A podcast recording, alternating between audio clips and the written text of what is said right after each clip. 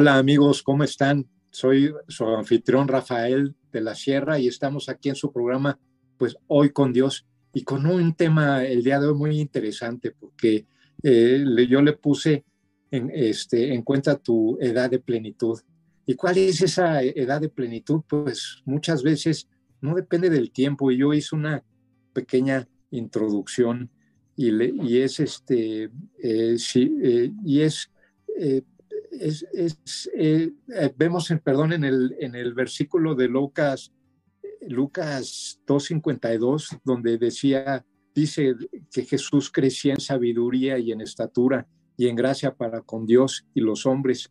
Y bueno, pues ahí vemos al Señor Jesús que crece en cuatro aspectos de su vida, ¿no? Uno es en sabiduría, otro es mentalmente, otro es físicamente y otro es espiritualmente. Y bueno, pues este tema lo vamos a ir desarrollando en, eh, estos próximos minutos. Invité a mi amigo Víctor Cota, que él estudiamos juntos la palabra en el Instituto eh, Bíblico. Y bueno, pues eh, Víctor, te agradezco tu corazón siempre dispuesto aquí a, estar en el programa, a entregar una palabra con una doctrina sana y verdadera. Y bueno, pues te entrego los micrófonos para que puedas saludar a nuestras amigas y amigos de Hoy con Dios. Ah, primeramente, Rafael de la Sierra, es un placer, un privilegio estar contigo y sobre todo con tu audiencia, porque sabemos que ya llegas a muchos rincones, no solamente de México, sino de Latinoamérica, y eso la verdad nos pone una gran responsabilidad para poder llevar el mensaje correcto. Y, y en este programa queremos utilizarlo pues para saber bien lo has dicho, qué es llegar y alcanzar una plenitud en los hombres y poder entender qué es lo que el Señor quiere y muchas veces pensamos que es en la edad o es en la madurez, es en la vejez, pero qué es la plenitud y, en eso estamos aquí para platicarlo contigo y con toda tu audiencia.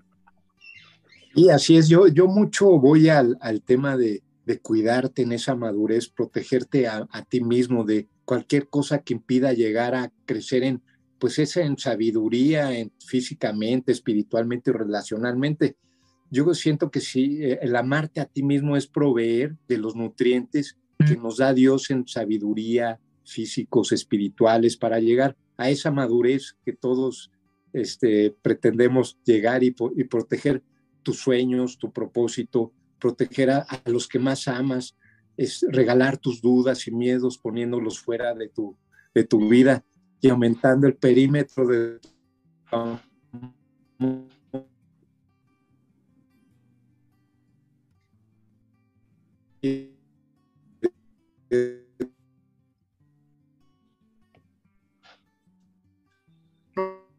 pues yo, yo, veo que Rafael está teniendo ahorita unos problemas para comunicarnos. Ahorita la parte técnica lo podrá apoyar.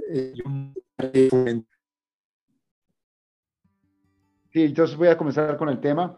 Pues primeramente lo que queríamos platicar, eh, Rafael y un servidor, es qué es para un hombre estar en plenitud. Y me puse a leer varios, varios, eh, varios puntos de referencia para poder llegar a esta conclusión. Y no es que haya llegado, sino creo que ha sido revelado. Un hombre que está en plenitud es realmente cuando tiene comunicación directa con su padre y tiene esa conexión. Pero para llegar a ese estado de conexión y ese estado de, de relación con nuestro Señor es cuando tú has dejado, pasaste de carne, alma y realmente estás en relación espiritual con Él. Y para estar en una conectividad permanente con el Señor, pues tienes que estar llegando, llegando ante Él, habiendo perdonado a todos aquellos a tu alrededor y dependiendo 100% de lo que el Señor te está manifestando en tu vida. Y al mismo tiempo, al estar conectado con Él, estás sabiendo y, y teniendo la comunicación para saber en qué plan o cuál es la dirección, cuál es el camino en el que tú tienes que estar realizando aquí la obra de Él aquí en la tierra, porque al final de cuentas Él nos manda y nos da un propósito divino y en ese sentido nosotros tenemos que desarrollar esa visión para llevar a cabo las obras que el Señor ha puesto en nuestras vidas. Pero para mantener esa comunicación y esa conectividad con nuestro Señor al estado en, un estado espiritual, es decir, en un estado superior, tenemos que realmente reconocer nosotros como seres que hemos pecado y al final de cuentas que somos imperfectos y estamos aquí en la tierra para cumplir una sola misión. Pero en ese estado de plenitud, sabiendo a quién estás obedeciendo y sabes que estás realizando la obra para la cual fuiste creado, desde antes de, la creación de la, de, la creación de la tierra, sabes en ese momento que estás viviendo a tu máximo potencial, para el cual has sido traído aquí a esta tierra. Entonces ya tienes la conectividad con nuestro Señor, estás en un nivel espiritual de, de, conciencia, has, has, has sacado todo lo que es carnal, lo que es parte de nosotros, como son las emociones, las puedes manejar. La parte del pecado que por lo general vienen en, se, se manifiesta en, se manifiesta en forma carnal, de forma de, en la carne, y en ese sentido, ya cuando tienes esa plenitud y estás tú con conexión con él y estás viviendo la misión que el Señor tiene para ti y sabes que la vas a lograr no importando las circunstancias que vas a pasar, en ese momento te sientes que estás en plenitud total porque estás haciendo para lo cual haciendo la obra para lo cual fuiste creado, teniendo la relación con el quien, con el quien te creó y viviendo tu máximo potencial. Y vamos a poner un par de ejemplos para que ponamos en contexto qué es lo que te estoy tratando de hacer. Recordemos todos a José, quien era el hijo predilecto. Y él sabía que desde pequeño sabía él que iba a ser en cierta manera una persona que iba a tener ciertos dones, iba a manifestar, iba a ser, va, a tener control sobre gran parte de la humanidad conocida en ese tiempo. Pero sí, sí, él sabía que estaba en ese camino y estaba creado por el Señor para grandes obras. Sin embargo, él tuvo que vivir, fue esclavo, estuvo en una prisión, después trabajó como, como, como sirviente de un gran militar Potifar, fue en cierta manera tratado de seducir por la mujer de, de Potifar. En cierta manera, él tuvo que tomar decisiones todo este tiempo para mantenerse en esa visión que el Señor le había dado, que era llegar exactamente al trono en su momento la potencia máxima que era Egipto, pero tenía que pasar por las pruebas que el Señor nos iba, que el Señor le iba poniendo en su momento y tratar también de poner los límites y tomar las decisiones correctas para que no se desviara en el camino para poder llegar al destino final que el Señor le tenía preparado.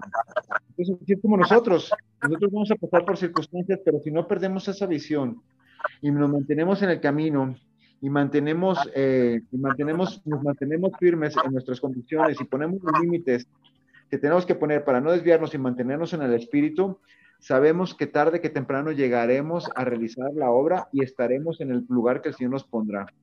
Y pues, otro ejemplo rápidamente es en el caso de Moisés. Moisés fue salvado a través de ser enviado al río, la, hija de, Faraón lo, lo, adopta, lo toma del río, lo cuidan, de cierta manera él crece ya como un, una persona de la realeza, con el conocimiento de causa de que era vivir con el máximo, en el máximo, en la máxima eh, potencia mundial, pero al mismo tiempo en ese poder pudo ver también la agonía de su pueblo, tuvo que tomar una decisión eh, en consecuencia eh, para liberar a algunos este, hebreos que estaban siendo en cierta manera maltratados, asesina a uno de los guardias egipcios y finalmente termina escapando al desierto donde se pasaría aproximadamente 40 años en el desierto, más solamente con su tierra arando, las, la, eh, perdón, alimentando a los, a, las ovejas y vivió 40 años, pero en ese momento su carácter fue desarrollado de tal manera que pudiera estar preparado para la gran misión que el Señor les da. Y vemos otro ejemplo como Daniel, ¿no? También Daniel acepta la misión que el Señor le da, pero también vive las circunstancias por las cuales él tenía que pasar para que su carácter, su fortaleza y su toma de decisiones fueran la correcta. Él fue arrojado a los leones y después aún así sale y, y complementa la obra que el Señor le había puesto. Pero ¿qué queremos decir? pues el Señor todos los días nos está preparando para que nosotros, los hombres, cuando estemos en ese estado de plenitud, podamos desarrollar la visión y llevar a cabo el propósito por el cual fuimos nosotros creados. Y por lo general, no sé, Rafa, tú estarás de acuerdo conmigo, en la Biblia se ve que los hombres que han llegado a ese estado de plenitud máxima, que han podido desarrollar estas grandes obras, ya sea Abraham, ya sea Daniel, ya sea José, ya sea Moisés, ya sea Noé, son hombres de edad, ¿no? Que utilizaron toda su experiencia pasada para después convertirse y enfocarse y dar su vida al 100% sin pensar en cuestiones de la tierra, de la carne, sino simplemente cuestiones del espíritu para llevar a cabo la obra que el Señor les había puesto y en el momento de su madurez, se puede decir una edad mm, mayor, con toda la experiencia, con un carácter bien formado, pudieron llevar a cabo la, la obra que el Señor les había puesto, les había dado. ¿Qué opinas, Rafael? Fíjate que hasta nuestro Señor Jesús pues él creció en, y, lo dicen en el versículo de Lucas 2.52, dice textualmente, lo vamos a ver por, el, por este lado, dice, Jesús crecía en sabiduría y en estatura y en gracia para con Dios y los hombres. O sea, él también empezó su ministerio, este, pues ya con, con cierta madurez y esa madurez, este, pues estaba en, en, tres, en cuatro aspectos del Señor Jesús, ¿no? Uno es la sabiduría, que es mentalmente, otro es en estatura, físicamente, o sea, de ser un bebé, un niño, hasta ser un hombre ya adulto, en gracia para con Dios y espiritualmente para los hombres. Y esa relación de, trabajo pues con los hombres. Entonces hasta él tuvo que madurar y crecer para poder entregar bien pues la, el evangelio, ¿no? El reino de Dios a, nosotros. Y, parte de eso, yéndome un poquito más eh, analizando el versículo que me encanta, dice, eh, para, poderse, para poderte cuidar esa es amarte a ti y protegerte a ti mismo de cualquier cosa que impida llegar a, crecer en esa sabiduría en, físicamente, espiritualmente y relacionalmente. Físicamente, pues te tienes que proteger de no golpearte o de la cabeza, por ejemplo, no romperte un brazo, algo que te impida llegar a esa madurez, ¿no? Y, a la hora de que te, amas a ti mismo, te provee de, nutrientes que nos da, da Dios, en, que son eh, de sabiduría, físicos, espirituales, para poder llegar a esa madurez y, con, el, con el propósito de cuidar tus sueños y, poder, y, llegar a ese propósito, ese, darle sentido a, esa vida, proteger a, los que más amas, eh, proteger tu ministerio, en este caso, pues tú, tu iglesia que tienes ahí en Interlomas, este, eh, eh, regalar dudas y esos miedos, poniendo fe en tu vida y, fuerza en, en, tu ministerio, ¿no? Y, bueno, pues eh, es, considero que es cuando llegas a esa, a esa madurez, porque no porque tampoco seas muy maduro en, en años, quiera decir que estás maduro, ¿no? Y como tú bien citaste, los, los, los grandes héroes de la Biblia llegaron a una edad en, maduros, ¿no? Para poder este, llegar al propósito al cual los había enviado Dios, ¿no? Sí, es correcto. Y, y viendo y entendiendo todo eso, sabemos que el Señor está sembrando en nosotros una gran visión y una gran misión para llevar a cabo. Pero si te mantienes en la fe, no importa lo que esté pasando, como bien, bien mencionas, porque estás creciendo en más sabiduría, en estatura, en el carácter y en los elementos que mencionas que nuestro Señor Jesucristo tuvo que crecer.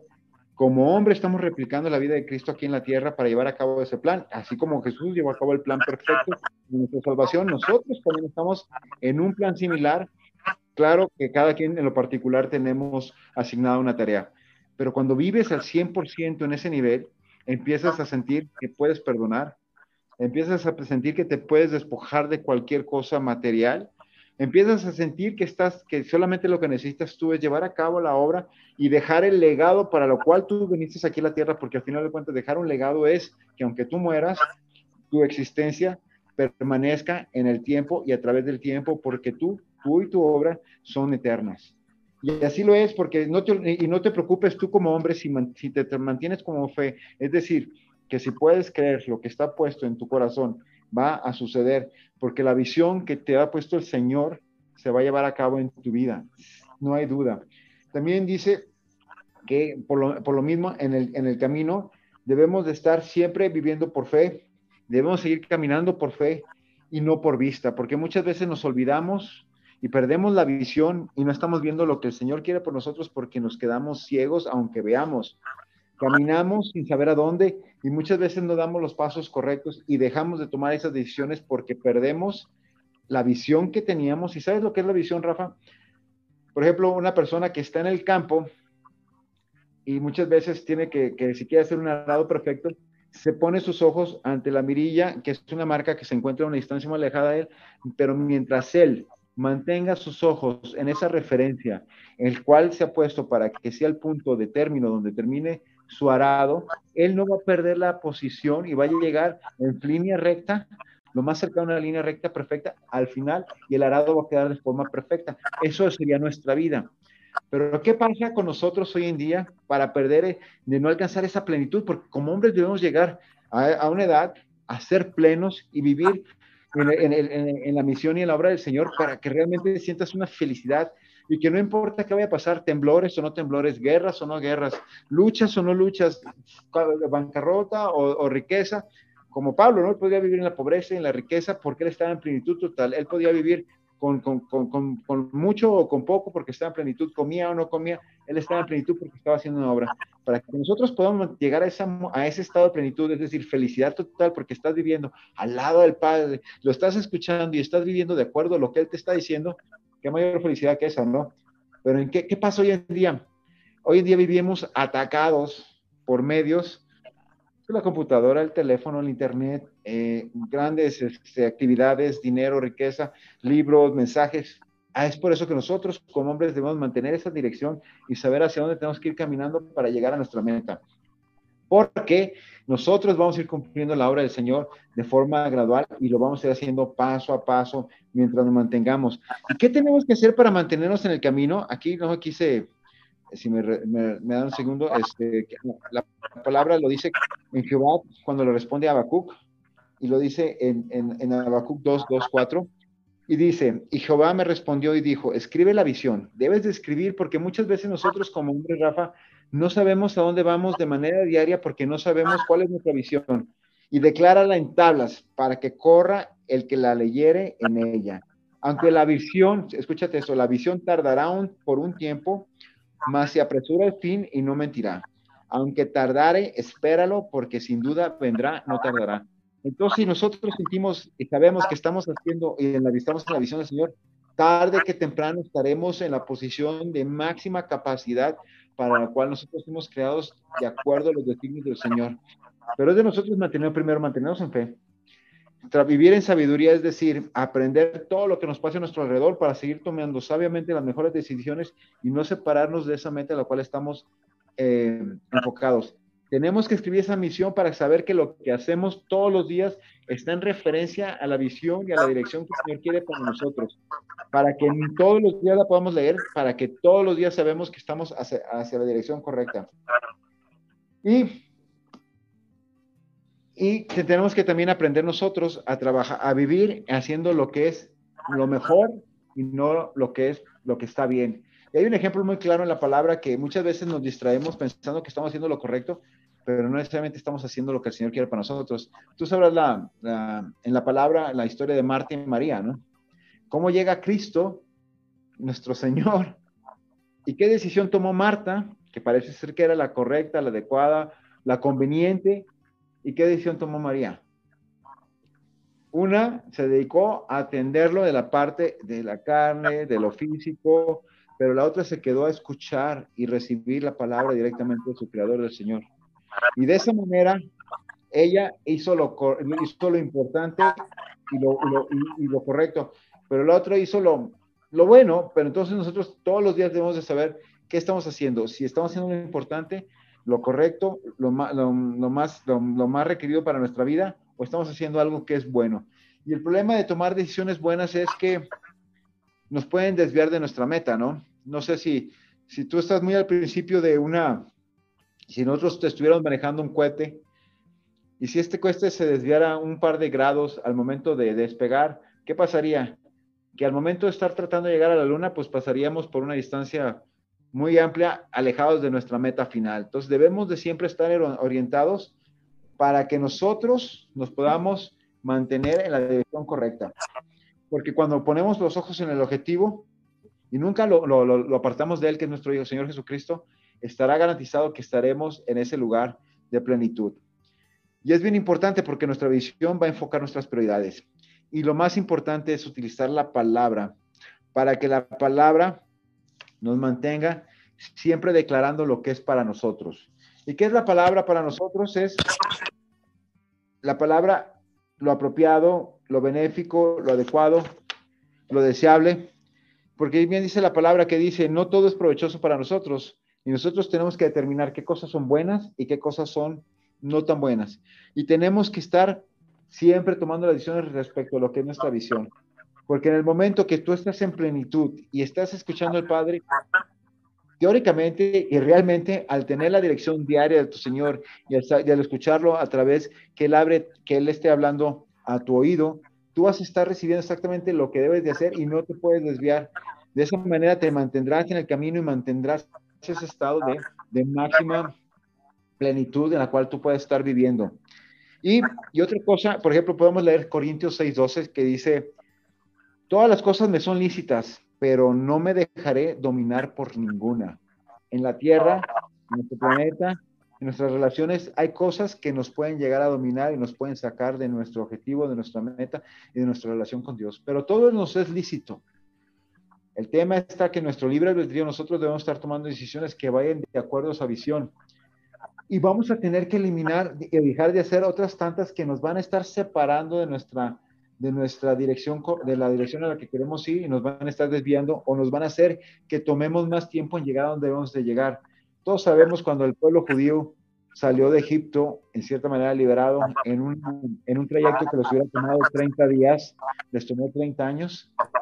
Y eso lo hicieron porque en cierta manera se desviaron en el camino y fueron tomando decisiones incorrectas. Por lo tanto, su travesía, que hubiera sido solamente 30 días, fue multiplicada a 30 años y la generación que salió de Egipto no fue la generación que entró a la tierra prometida. Entonces, por lo tanto, es muy importante que nosotros mantengamos en esa visión, porque nos vamos a perder si no, tomamos, si no nos mantenemos en esa visión y en esa comunicación con el Señor, nos vamos a perder de la entrada a la tierra prometida que tenemos para nosotros y vamos a vivir la mayoría de nuestro tiempo en un desierto y estar en una plenitud y por no escuchar y por dejar desviarte y dejar que las cosas de la tierra te controlen, te puedes perder en un desierto 30 años y nunca llegar a donde fuiste planeando llegar. Entonces, como hombre, tú sabes, y como hombre en generalidad, hombre mujer, lo estoy diciendo, vivir en plenitud es estar realmente en el camino y en la dirección que el Señor quiere para ti. Porque al mismo tiempo nosotros debemos de, de mantener nuestras prioridades y al mismo tiempo nosotros sabemos saber que hay cosas que van a ser malas para nosotros y debemos de eliminar lo que suena bueno para mantenernos en lo que es lo mejor. Entonces, en este caminar, nosotros también tenemos que entender que para que nosotros estemos actuando y para que nosotros podamos ejecutar lo que el Señor quiere para nosotros, debemos de cuidar lo que entra en nuestra mente. Y en Filipenses 4.8, voy a tomar el teléfono que aquí traigo la Biblia para hacer un poquito más, este, Filipenses 4.8, una disculpa, ahí vienen. Oh, era, era ahorita lo que yo te, te iba a comentar qué nutrientes, porque cuando tú nosotros estamos creciendo, siendo niños y ya eh, mayores y adultos y maduros, pues tienes que comer bien. Siempre te dice tu mamá, pues que tienes que comer proteínas, carbohidratos, llevar una dieta balanceada para que físicamente puedas alcanzar esa madurez, ¿no? Y obviamente tú que eres atleta y que te paras todos los días a correr y andar en bici y todo ese tema, pues llevas una alimentación especial para eh, llevar ese ritmo de, quema de calorías y tienes un propósito que pues a lo mejor es correr un maratón en uno o dos meses, no sé, y, llevas un propósito en todo eso.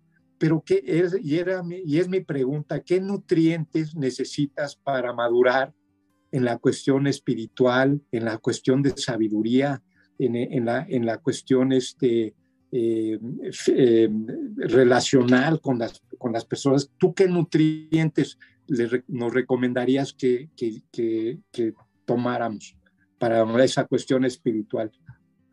Pues principalmente el gran nutriente es saber que la comunicación directa con el Señor y ponerse a los pies del Señor es el alimento que vas a tener tú para tu espíritu. Estamos hablando que para estar en plenitud debe ser un hombre espiritual.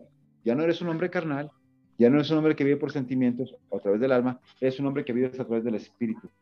Y para que tengas esa alimentación eh, directa a través de, la comunicación, ese nutriente, para que tu cuerpo sea fortalecido, tu mente sea fortalecida, tu alma y tu espíritu sean eh, enriquecidos, te tienes que dejar llevar por el Señor. Y lo dice en Mateo 11:30, dice, mi yugo es fácil y mi carga es ligera. Pero ¿qué es el, qué es el yugo? Entonces, es básicamente lo que le ponían a los bueyes en el pasado, o actualmente también le ponen, es cuando tú llevas la carga y la llevas compartido con otros, eh, otro, alguien como tú, eso sería el mismo Señor, pero te lleva a través de un ritmo, una cadencia y te permite caminar al unísono con Él en una dirección solamente. Te tienes que poner el yugo del Señor para que no te desvíes y poder cargar cualquier circunstancia, cualquier problema, cualquier, eh, cualquier situación a la que te enfrentes, sabes que vas a caminarla con el Señor y la vas a poder pasar y vas a poder llevar cualquier carga porque al final de cuentas el que la va a llevar es el Señor. Y número dos, otro gran nutriente es, una vez que tienes tu relación con el Señor es, ¿qué es lo que pones en tu cabeza? Porque recordemos que todo lo que ejecutamos todo lo pensamos primero, o todo lo que hacemos, todo salió primeramente de lo que pensamos.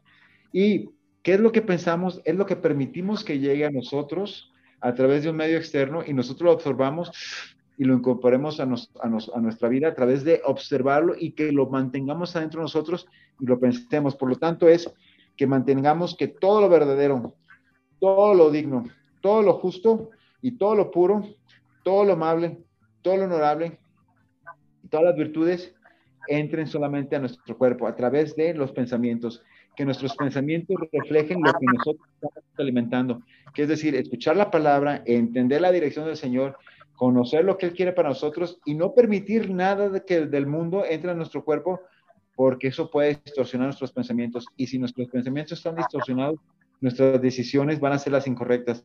Y si nuestras decisiones son las incorrectas, nuestras acciones, por lo tanto, serán las no correctas. Y si nuestras acciones son las no correctas, al final de cuentas, nuestro fruto no va a ser el que nosotros queramos, ¿no? Entonces, ese es el gran nutriente, es mantener la relación con el Señor, dejar que Él lleve contigo su yugo y que, maneje y que tus cargas y solamente permitir que la palabra de Dios entre a tu vida y la transforme en la transforme en pensamientos y en acciones para que tú reflejes a, lo que el Señor quiere para ti través de las acciones, porque la gente va a ver solamente tus frutos.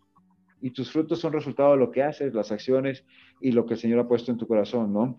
En lo que está en tu corazón y lo que está reflejando en tu vida. Entonces, es lo que tú tienes que hacer y esos serán los dos nutrientes importantísimos. Y bien lo dijiste, tú sabes que si permites y ya llevas a cabo la visión y lo vas a hacer en forma un poquito más terrenal, pues me estás diciendo atleta, lo cual me siento muy halagado, lo cual sería incorrecto decirlo porque hace unos 3, 4 años, pues mi condición física, mi físico eh, y muchas cosas que tengo hoy en mi vida no las tenía hasta que tomé la decisión a través de dejar que el yugo del Señor se acercara a mi vida, permitir que mis pensamientos fueran los adecuados, relacionarme, como bien dices tú, con la gente correcta, cambiar completamente mi forma de ser, mis hábitos, adaptar a una nueva vida y por lo tanto todo mi ser ha sido transformado que hasta físicamente se refleja una postura diferente a lo que yo era antes, unos 3, 4 años.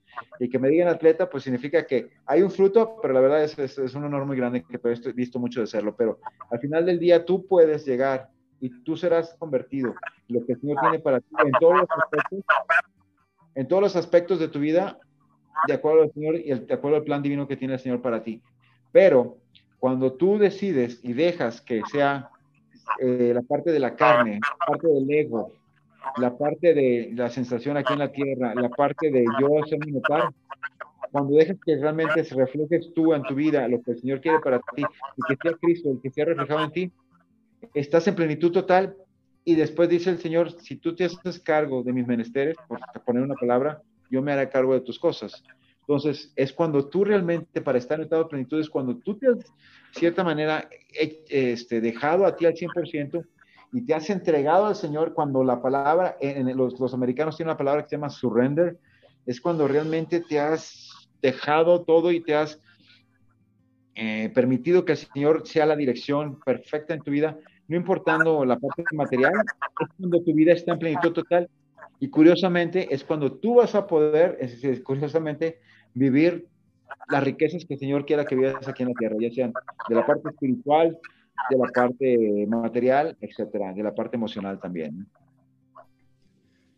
Sabes que la, eh, bueno, para llegar y hablando de la cuestión física y de esa madurez, y que yo he visto cómo tú empezaste a, agarrar el deporte, a, pararte todos los días a las 5 o 6 de la mañana. Hoy me mandaste unas fotos preciosas ahí viendo el, el Popocatépetl, ¿no? Y con, todas las, eh, con todo el equipo con el cual corres y, y, es también cuestión de hábitos, ¿no?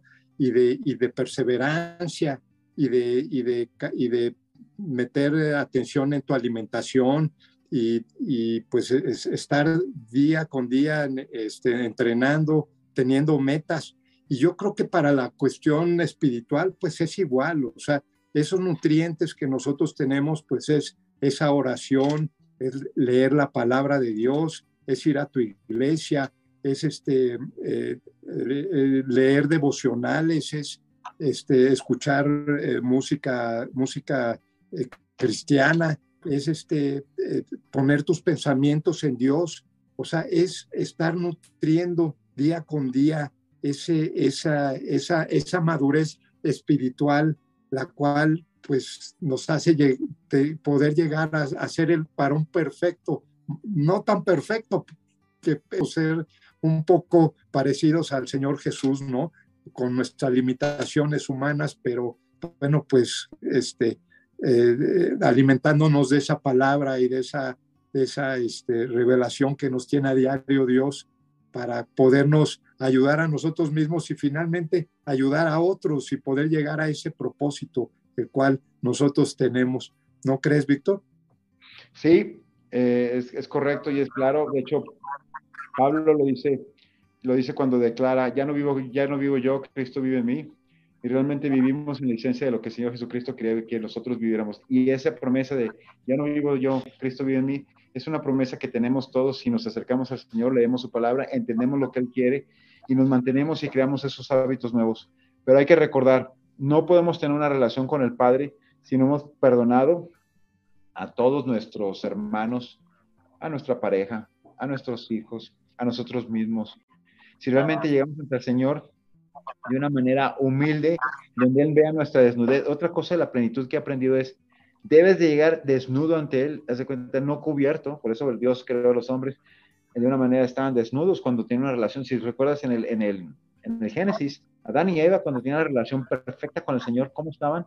Desnudos y no se sentían en cierta manera, no tenían ningún miedo, no tenían que cubrirse nada porque no tenían ni nada que, que tener pena, no tienen pena de ninguna, pero estaban desnudos y nosotros en plenitud debemos ser unas personas desnudas ante el Señor para que Él nos vea tal como somos, para que Él pueda trabajar en todos los aspectos de nuestras vidas, pero nosotros debemos de dar el paso, por eso tenemos lo que es el libre albedrío de, dar el paso para que Él pueda obrar en nosotros. Recordemos que la fe es permitir que el Señor obre en nuestras vidas. Cuando tenemos miedo es cuando le decimos al Señor, no, no, no, no, tú no, tú no puedes penetrar en mi vida. Entonces tenemos que por fe dejar que el Señor obre en nuestras vidas y sabemos pues que para que estemos en plenitud tienes que estar en un estado superior ya dije en estado espiritual, pero para alcanzar ese estado espiritual que se puede considerar un estado superior, tenemos que estar desnudos y para estar desnudos tenemos que estar en una situación donde no tengamos deudas, es decir, hayamos perdonado a todos los que están a nuestro alrededor. Y podemos estar en una relación que no sea la más idónea, o podemos estar en una situación económica que no sea la correcta, podemos tener unos hijos que no nos puedan estar obedeciendo,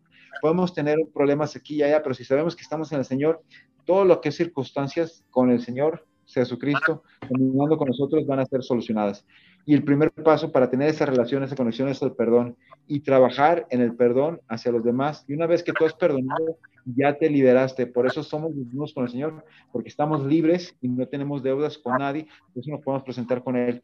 Ese proceso del perdón es algo, tú, tú tienes un libro, o además escribiste, tienes ahí unos programas que hablas del perdón y es como también soltarte a ti. Y es cuando la relación con el Señor se es, más, es más cercana y es más pura y es mucho más transparente la que tú tienes.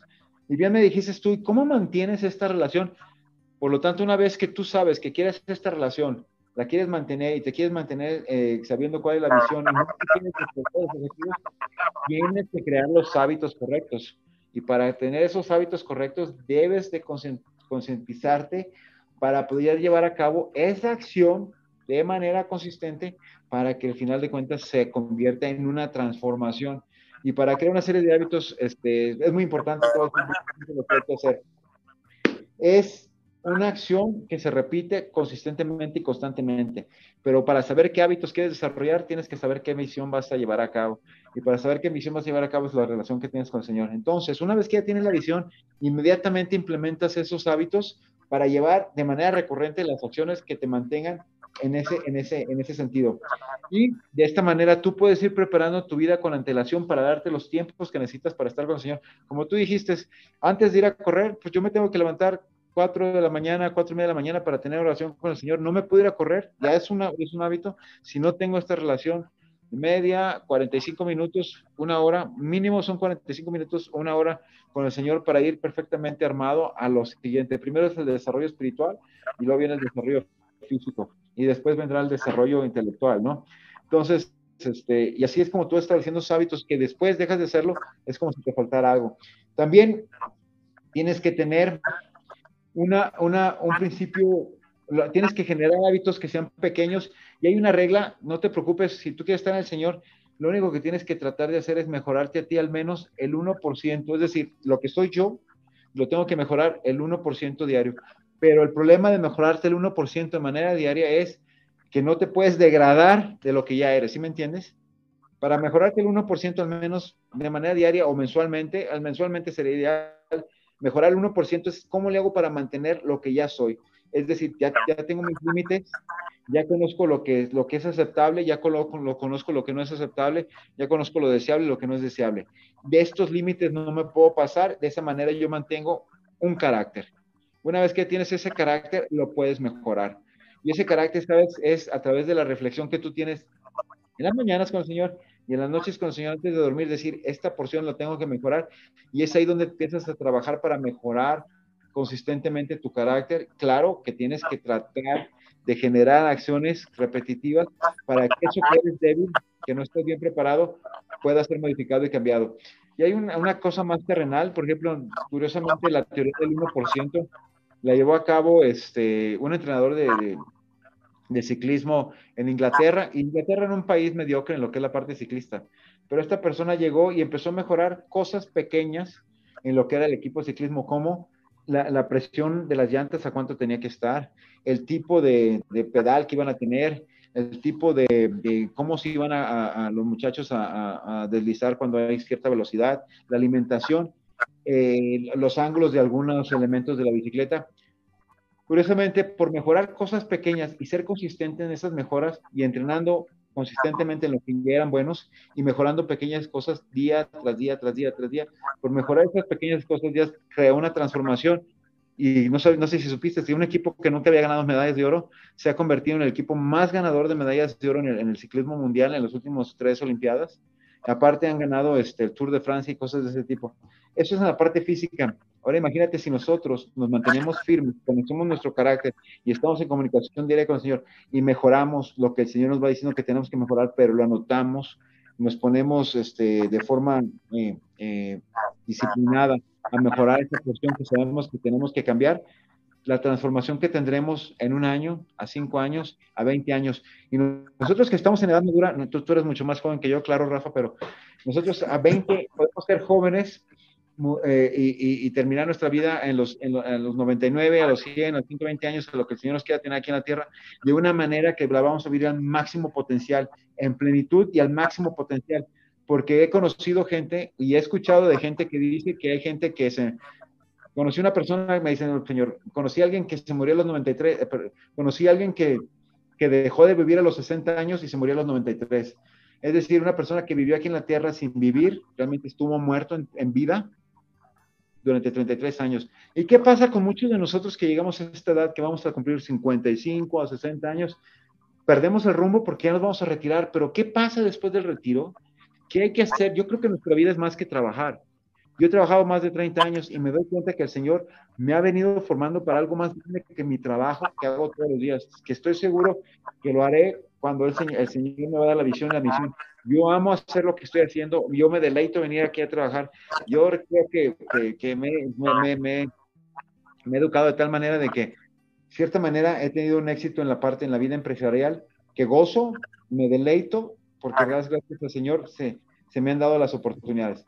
Pero estoy seguro que el Señor tiene algo mayor y si el día que me llegue a retirar, las obras que podría hacer para el Señor y el ministerio que pueda llevar para Él será tan grande que mi vida va a tener una valía que va a dejar un legado. Entonces, nosotros que estemos en esta edad madura sabemos que la vida no se acaba a los 50, no se acaba a los 60, sino que la vida empezará y empieza desde el momento que te tomas la decisión de decir, Señor, estoy listo para que tú me uses. En ese momento empiezas a vivir a tu máximo potencial.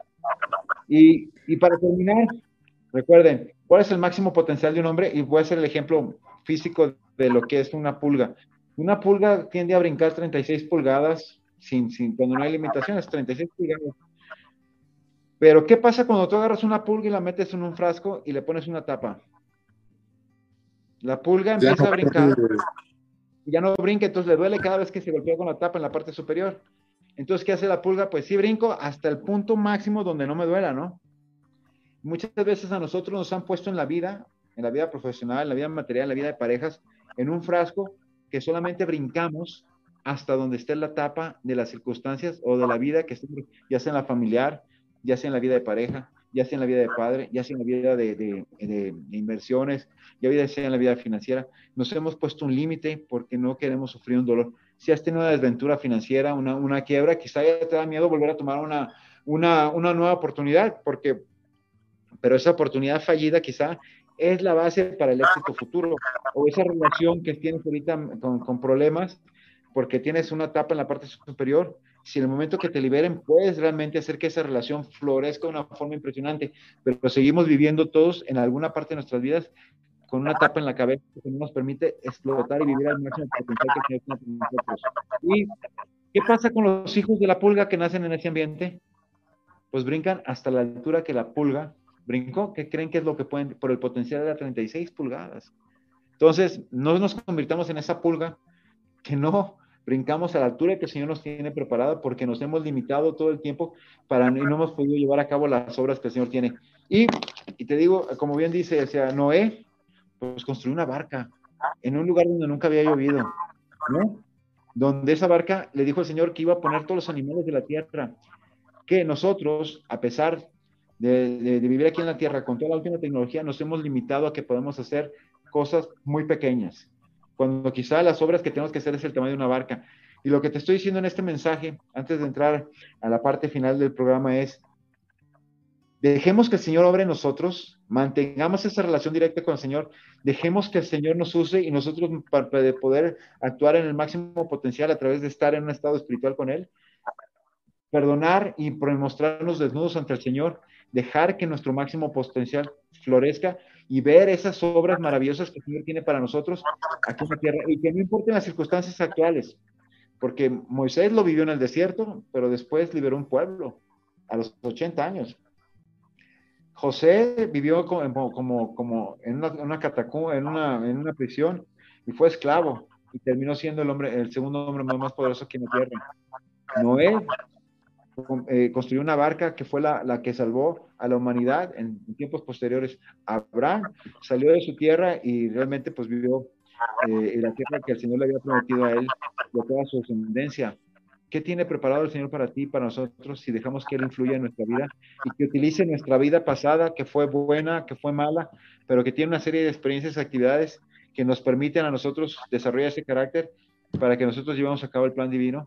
Déjate usar, Deja que el Señor te use en este estado de plenitud, porque cuando te sientes que eres pleno, estás lleno de Él, las cosas fluyen y cuando fluyen, el Señor se manifiesta en ti.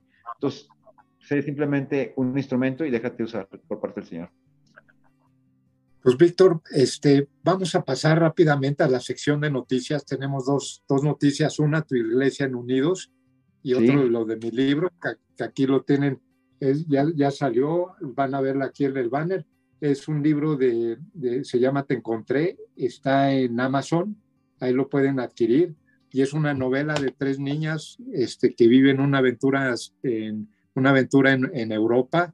Las tres no conocen a Dios, pero con las circunstancias van a ver que Él siempre estuvo con ellas. Se, se, lo, lo hice y lo escribí para jóvenes que no conocen a Dios o no saben cómo acercarse a Él. Se lo recomiendo mucho.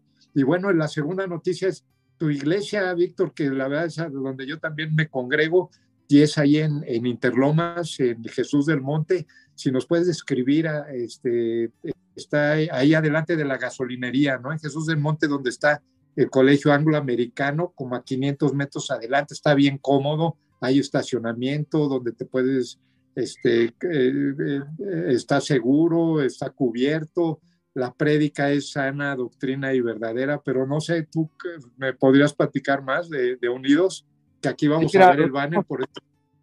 Sí, mira, somos una comunidad unidos, básicamente es un grupo de personas que nos hemos unido para llegar a cabo un ministerio que ha puesto en nuestro corazón.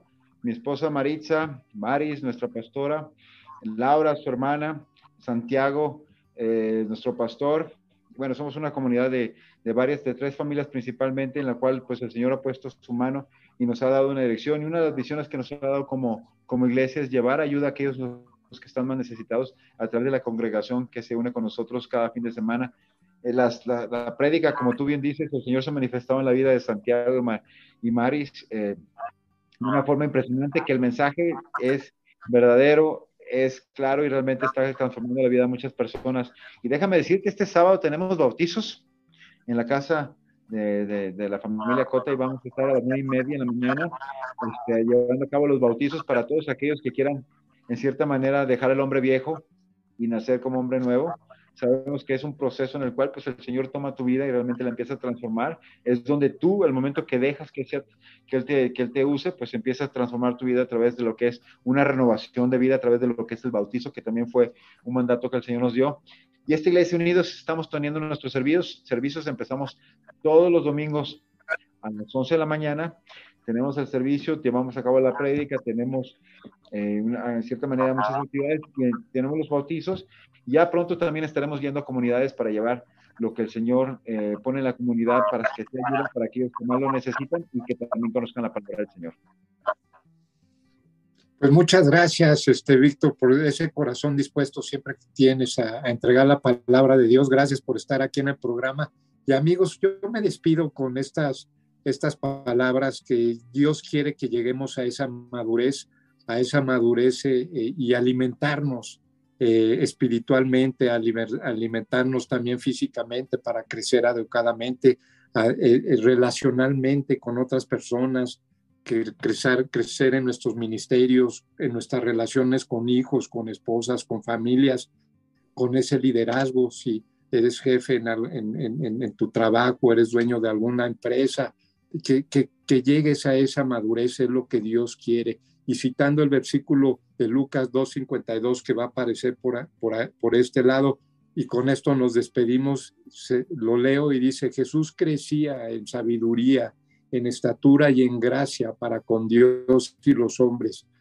Si eh, son tres aspectos con los cuales Dios, les vuelvo a repetir, quiere que, crezcamos cada uno de nosotros como el Señor Jesús. Uno es en sabiduría mentalmente, otro es en estatura físicamente, el tercero es en gracia para con Dios, el cuarto es espiritualmente y el quinto es hacia para los hombres, en esa relación que tenemos con nuestras familias, con nuestros hijos, con nuestro liderazgo, con nuestro ministerio.